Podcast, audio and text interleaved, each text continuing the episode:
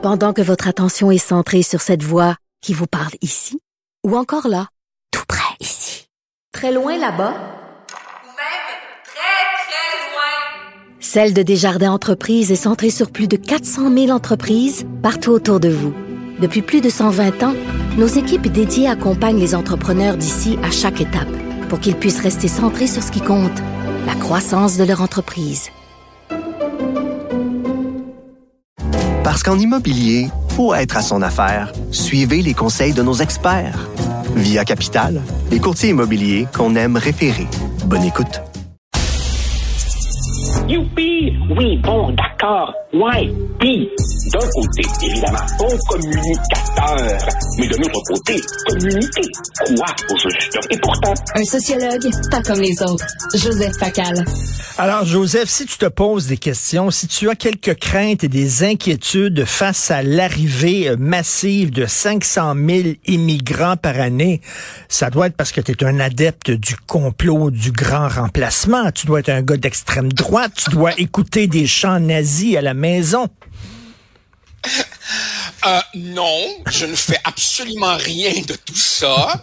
Et, et pourtant, oui, je m'inquiète car, euh, Richard, tous ces gens qui, euh, dans la foulée euh, de notre reportage sur le projet de doter le Canada de 100 millions d'habitants en 2100, ont voulu minimiser en disant, mais non, ce n'est qu'un scénario, ce n'est qu'une projection, ce sera dans 77 ans. Eh ben, c'est pas compliqué, Richard. Fais une règle de trois à 500 000 immigrants par année, qui est le chiffre réel confirmé par le gouvernement canadien pour la prochaine année, fais une règle de trois, puis t'arrives à cette croissance exponentielle-là. Alors évidemment, ce qui est absolument formidable, comme tu le notes, c'est de regarder les réactions à cela depuis 48-72 euh, heures. Alors évidemment, chez les partis politiques, c'est euh, silence radio ou presque, mais chez nos concitoyens,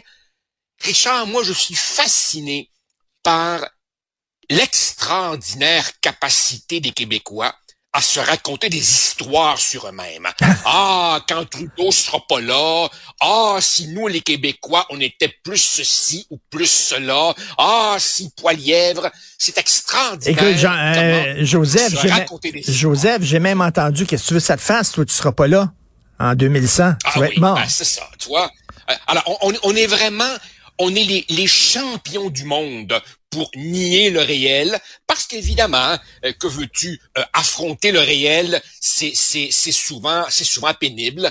Alors écoute, on est vraiment devant la noyade programmée euh, du, du, peuple québécois. Trudeau fils veut parachever ce que Trudeau père avait commencé et bien avant lui, le rapport Durham d'il y a 200 ans devient prophétique. Et ça, évidemment, ça interpelle chacun d'entre nous. J'ai pas pu m'empêcher d'avoir un, un, un, soupir de, de, de résignation quand j'ai entendu la ministre de l'immigration du Québec dire ah ben nous on se laissera pas imposer notre seuil comme si ça changeait quoi que ce soit. Euh, je, suis sûr que les, dans des couloirs euh, du Parlement à Ottawa, ça doit trembler dans leur, dans leur culotte en de voir Mme Fréchette taper du pied et rouspéter. Ah. Oh, qu'ils doivent avoir peur. Non, écoute, Richard, euh, c'est le festival du n'importe quoi depuis 48 heures. J'ai même lu à plus d'une reprise des gens dire non, non, le problème c'est pas le fédéral, le problème c'est la dénatalité, hein. C'est parce qu'au Québec on fait pas assez d'enfants. Richard, sérieusement, tu veux faire quoi en 2023 pour convaincre les gens de faire plus d'enfants? Ramener les curés à la maison? Sérieusement, là. Sérieusement. As-tu vu au Québec depuis quelque temps, toutes les questions identitaires maintenant doivent avoir la bénédiction du ministre de l'économie, c'est-à-dire que hey, euh, on a besoin de franciser les travailleurs temporaires. Ben non, on est en pénurie de main d'œuvre. On a besoin de travailleurs. Le Fitzgibbon dit non. Alors là, on dit ben oui, mais tu il faudrait, je sais pas, faire telle affaire. Non, non. On dirait que Fitzgibbon maintenant, c'est lui qui dirige le Québec, coudon? Ben écoute, euh, j'ai l'impression que, que Fitzgibbon euh, devient pour l'économie ce que Gaétan Barrette a voulu être un temps pour la santé. Le tsar, l'empereur, le, le, appelle ça comme tu veux. Et, et en plus, évidemment, tout ça repose sur du vent, Richard. Est-ce que tu veux que je te submerge d'études montrant que c'est un mythe de penser que l'immigration va résoudre la pénurie de main-d'œuvre. Sais-tu pourquoi? Parce que ces nouveaux immigrants, ils consomment des ben services. Donc oui, ils comblent certains emplois, mais ils stimulent la demande pour d'autres emplois. Alors évidemment, ah. on a une crise du logement, on a une crise d'accès aux soins de santé, on a des problèmes de réussite éducative, on a des problèmes de francisation. À Montréal, on a des problèmes de criminalité et on pense que ouvrir les vannes va régler tout ça. Franchement. Oui, et, toi, tu arrives dans, évidemment, Vas-y. En, plus, évidemment, il y a des connards qui euh, s'accrochent encore à cette idée qu'il y aurait un lien quelconque entre la taille d'un pays et sa prospérité, alors qu'en fait, si tu regardes les classements des pays les plus prospères au monde, ce sont généralement des petits pays qui ont accès à des grands marchés voisins, mais des petits pays qui, ben oui, contrôlent leurs frontières et contrôlent le flux migratoire. Mais au Québec, on est les champions mondiaux pour refuser de regarder la réalité. Parce que regarder la réalité, ça suppose assumer ses responsabilités et qu'on a de la misère au Québec à assumer nos responsabilités. Et voilà. Denise, de mauvaise humeur. Denise Bombardier me disait hier que les Québécois se sentaient toujours jugés par le regard de Dieu. Et maintenant, on se sent jugé par le regard des fédéralistes qui vont nous dire, ben là, attention, t'es raciste, attention, t'es intolérant. Et aujourd'hui, dans ta chronique très intéressante, tu prends l'exemple des Danois au Danemark en disant, ben eux autres, on dit, regarde, on va prendre des mesures qui s'imposent pour faire face à la crise migratoire qui frappe tous les ah pays en Europe. Là. En fait, en, Europe, on, s'aperçoit que tu as une partie de la gauche qui vit encore au pays des licornes, mais tu as une autre partie de la gauche qui commence à se réconcilier avec le bon sens, et c'est justement dans les pays où la question migratoire fait établit une sorte de consensus un petit peu transversal de la gauche à la droite qu'on réussit avec des difficultés à gérer ces problèmes. Autrement dit, c'est pas une affaire de méchante droite que de dire tout simplement un pays a une capacité d'accueil limitée. On peut-tu respecter cette capacité d'accueil? Mais évidemment, euh, ici, euh, au Canada, c'est la sainte alliance entre le fédéralisme, euh, le wokisme qui voit du racisme partout et bien entendu le gigantesque éléphant dans la pièce qui est que pour les fédéralistes québécois, l'immigration, c'est un réservoir de vote. Que serait le Parti libéral du Québec ben sans le vote des gens nés à l'extérieur?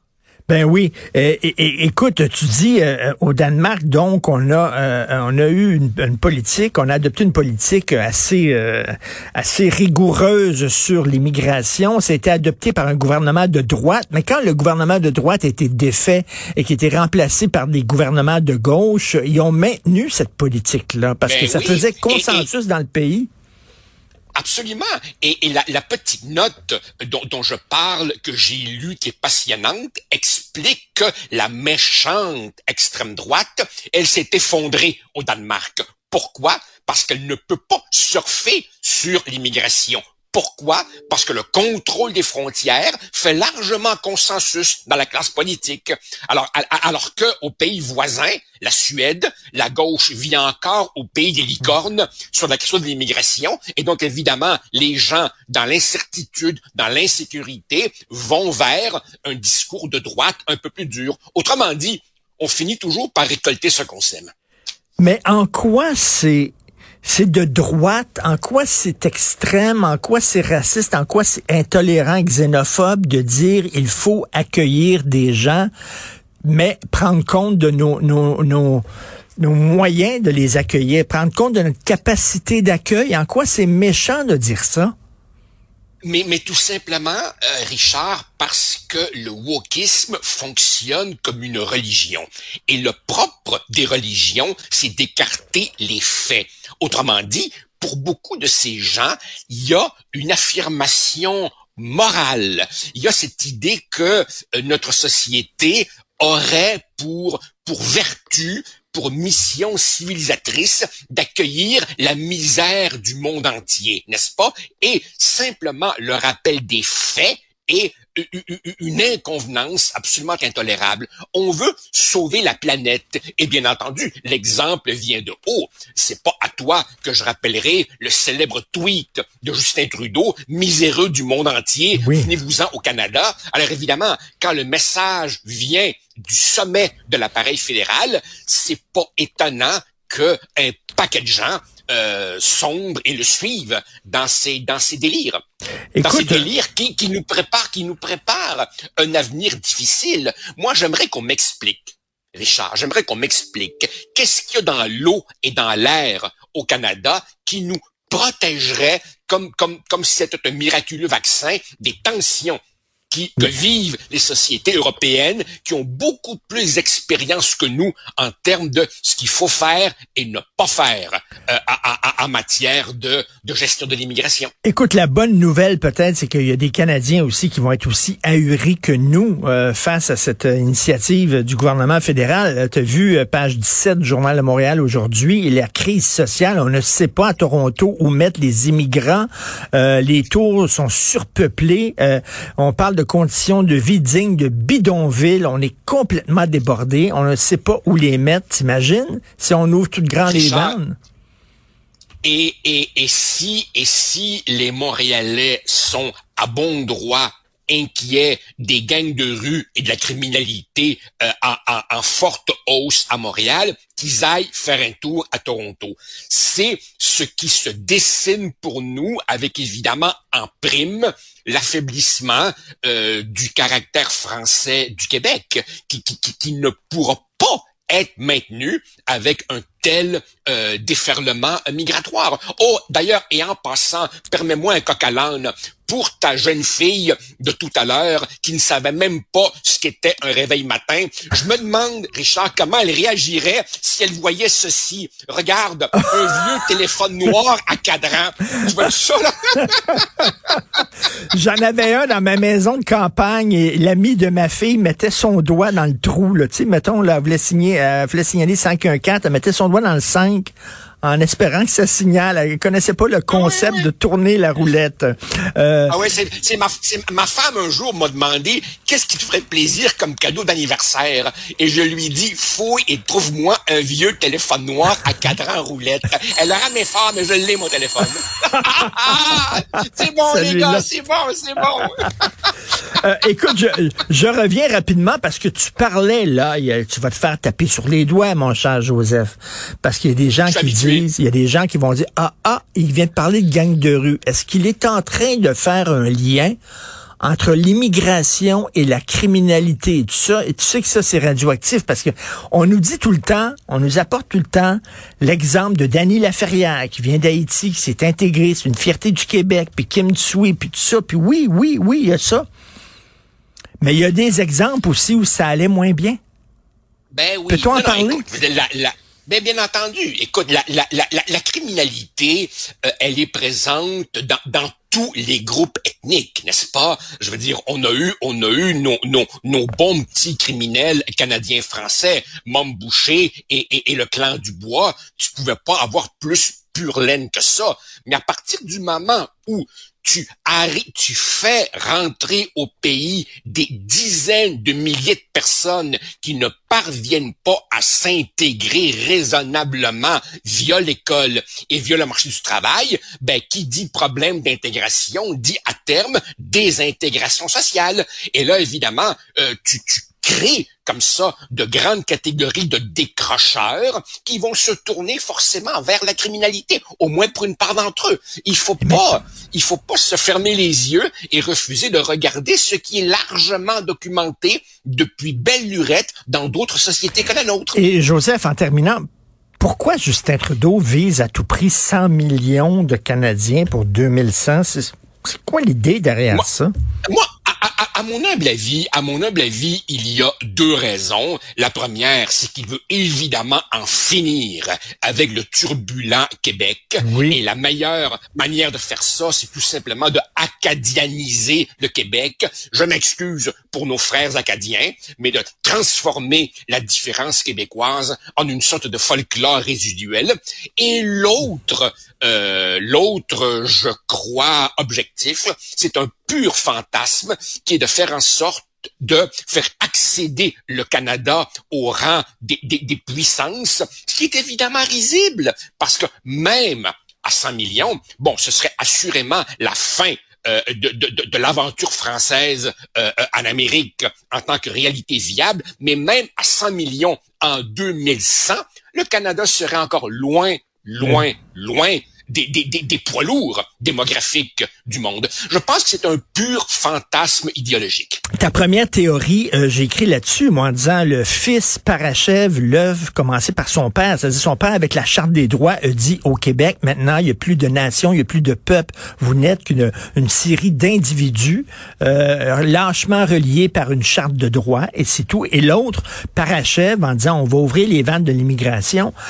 Est-ce que c'est du complot, ça? Est-ce que c'est du complotisme de dire ça? Est-ce que je vois des choses qui n'existent pas? Richard, il y a une différence à faire entre complot et complotiste.